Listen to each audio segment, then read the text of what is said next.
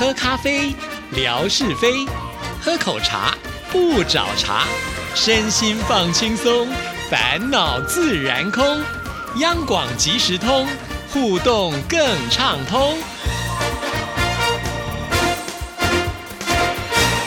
亲爱的听众朋友，大家好，欢迎收听今天的央广即时通，我是谭志毅。在今天的节目里呢，志毅要来回复信件啊。那要来回复的这封信呢，也许很多的听众朋友也都发现了啊。为什么最近呢，在微博上都没有看到我们的百科全书，也没有看到我们的模范生？对，那就是乐祥啊。因为乐祥家里发生了事情，那其实他也在第一时间呢，透过私讯告诉了志毅啊。当时我也是跟乐祥。说凡事呢以家庭为重啊，那这段期间呢，其实呃乐祥呃面对的呃算是家庭的巨变，其实心里到现在呢都可能还没有走出来啊，所以也请听众朋友多多的关心乐祥，给他一些鼓励，也希望呢呃乐祥呢赶快走出不愉快的阴霾啊。那我们现在就来看看这封信它的内容怎么说。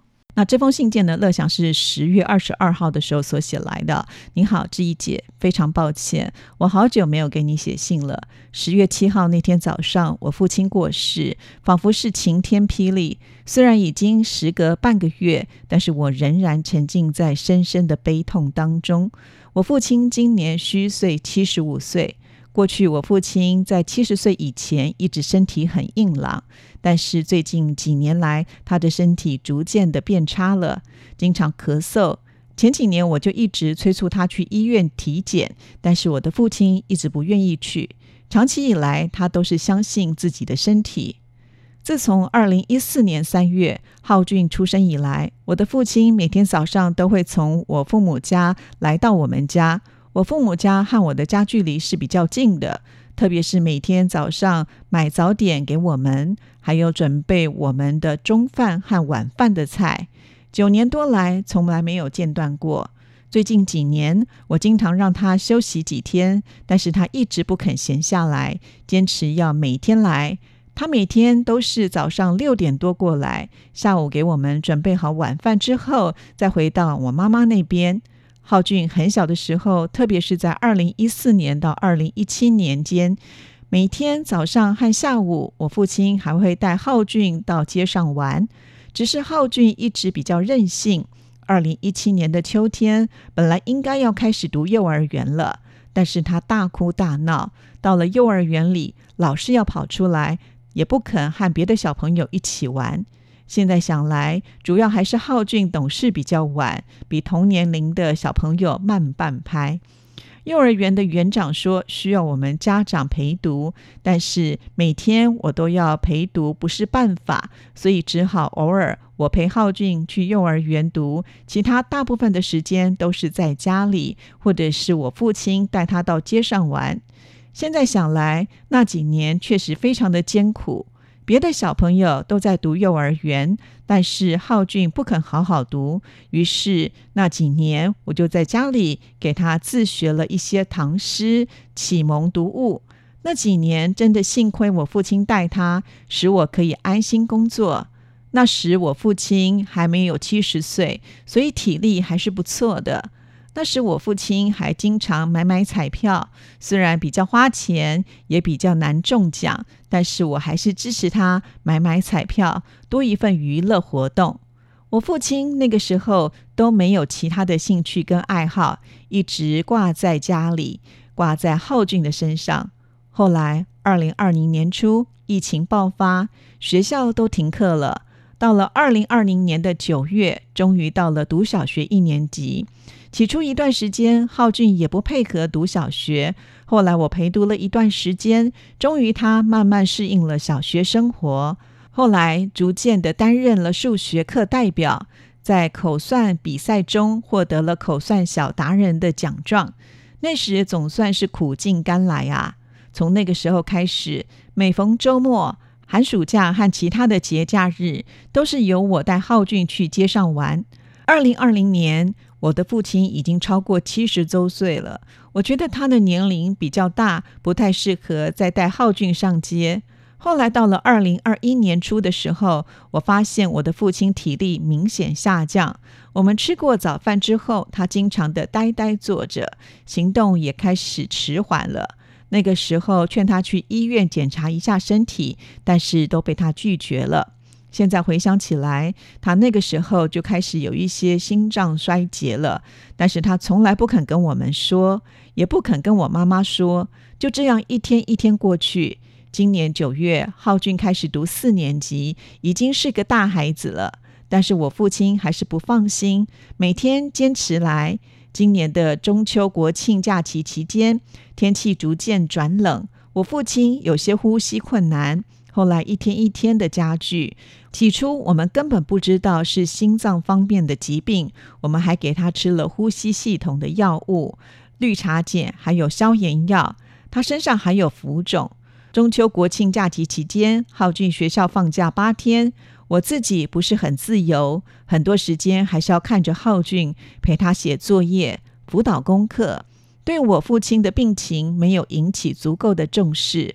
后来到了十月六号那一天，我老爸走路都困难了，走路时喘得很厉害。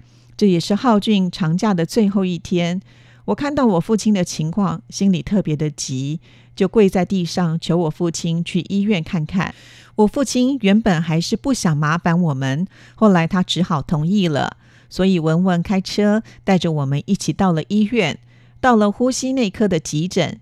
急诊医生让我父亲做了 CT，还有 B 超。等到检查报告出来之后，急诊医生说我父亲左右两边的胸腔都是积液，心脏很不好。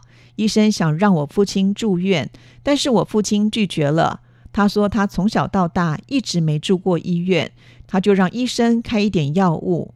我父亲可能主要是担心，如果他住院，我可能就需要陪他一起在医院照顾他。而文文平常上班也比较忙，我母亲身体也比较弱，所以浩俊的生活就会受到影响。我想当天如果住院，第二天应该就不会过世了吧。那天我也没有想到，就在第二天，我父亲突然会病逝。早知道这样，我无论如何都会劝我父亲住院的。于是六号的那一天，我们拿了药之后就回家了。那天在急诊科的医生让我父亲过几天到医院挂心脏内科，再详细检查一下。我父亲吃了药之后，感觉效果也不是太好，呼吸还是不好。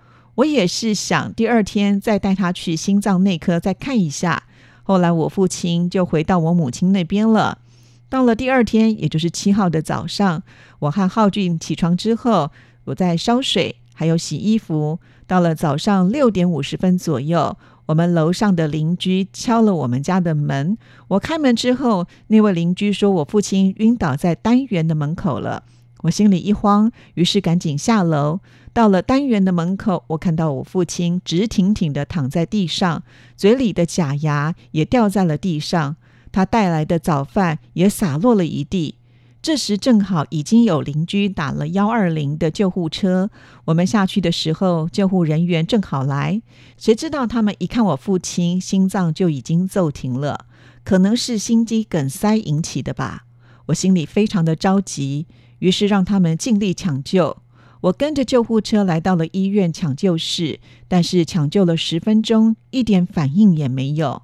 我估计我父亲大概是早上六点三十五分的时候就已经骑车来到我家单元门口，下车走的时候，正要拐进单元门的时候，心脏一阵剧痛，所以就倒下了。而那时进进出出的人还应该很少。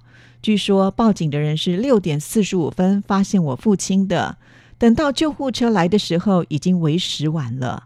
后来医院的抢护室医生就宣布我父亲过世了，无法再救回来。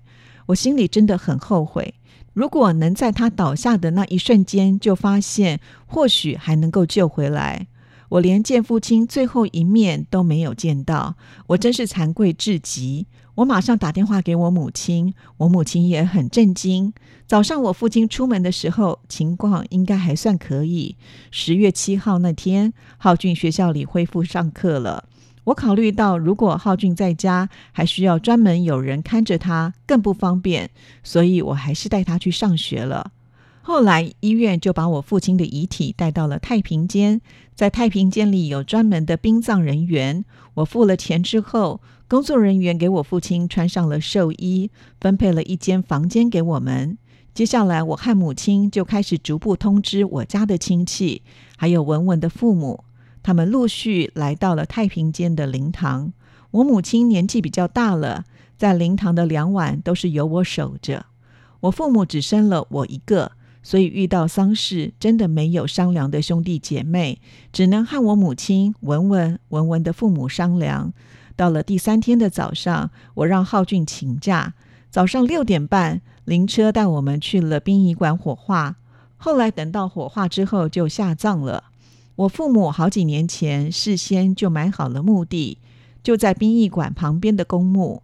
我捧着骨灰盒，浩俊拿着我父亲的遗像，来到了我父亲的墓前，然后由专门的墓园工作人员把父亲的骨灰盒放下去。下葬之后，我们到了饭店，和其他的亲戚一起吃了寿酒。等寿酒之后，我父亲的后事也算完成了。这次我父亲的奏事，我真的没有预料到，想不到心脏的疾病那么的可怕，一下子就会夺人性命。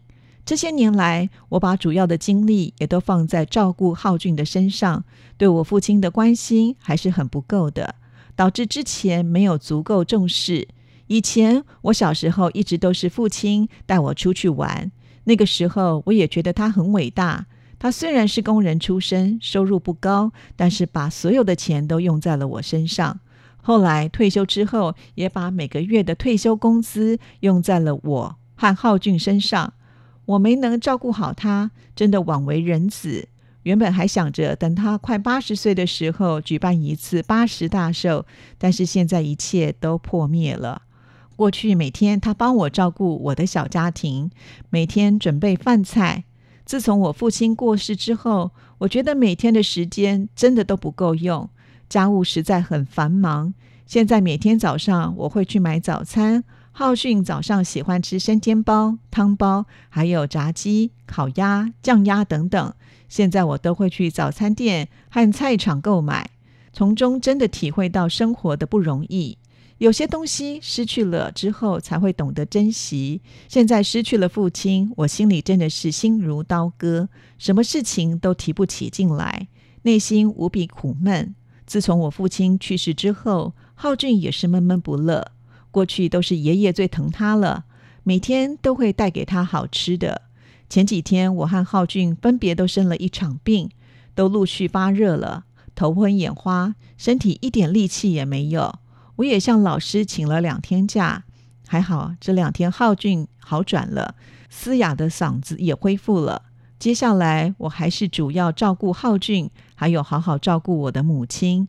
我的母亲虚岁七十三岁了，之前一直都是我父亲给他买日常用品。我母亲不会骑车，主要靠走路或坐公交车，所以平时买东西不是太方便。我现在也深刻感受到自己是家里的顶梁柱，不能倒下，一定要撑起这个家才行。好的，其实志毅呢，在收到这封信的时候呢，当天晚上我也回了一封信给乐祥啊。那老实说，其实，在乐祥跟我私讯之后呢，我的内心一直还是很关心乐祥的状况啊，但是也不太敢给乐祥太多的压力啊。那当然，呃，我想乐祥也知道志毅是关心他的，所以也写了这封信来。其实，呃，人就是如此啊，我们都还是得要去面对，呃，可能至亲的离去啊。像志毅，当然父母亲的离开的时候呢，我们也是非常的难过啊。那不过，我觉得人就是要继续的往下走，更何况乐祥您现在身负重任啊，就像你说的嘛，现在是家里的中流砥柱，既要照顾母亲，也要照顾起这个家，更何况呢，现在浩俊还小，还是很需要你们的关怀。啊，所以乐祥，你一定要打起精神来，也不要太过自责了啊。很多多事情都不是我们能够预料的。我们从另外一个角度上来看呢，其实爸爸是很爱你们的，很怕呢你们就是因为他而扰乱的生活，所以他现在一定也是希望你能够快乐起来。你要加油，也请我们的朋友们多给乐祥一些鼓励跟温暖的关怀。再见。